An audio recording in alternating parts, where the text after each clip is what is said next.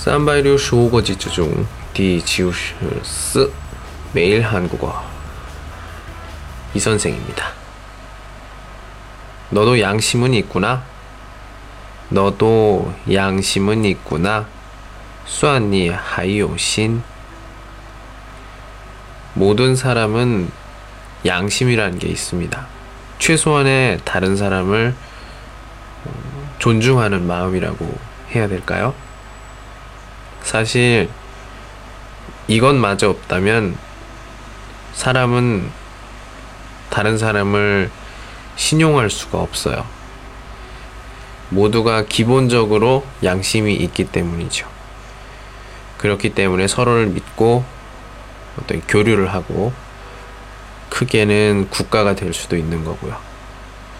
사실 이런 게 없는 사람들 없을 수가 없어요. 하지만 자기를 속이는 거죠. 이런 사람들 같은 경우에는 음, 다른 사람이 교류가 적거나 아니면 교류를 할 수 있는 사람이 없는 경우가 대부분입니다. 그렇지만 우리는 지금 이 방송을 듣고 있는 여러분들, 여러분들만큼은 양심이 있는 사람이었으면 좋겠습니다. 오늘은 여기까지. 안녕.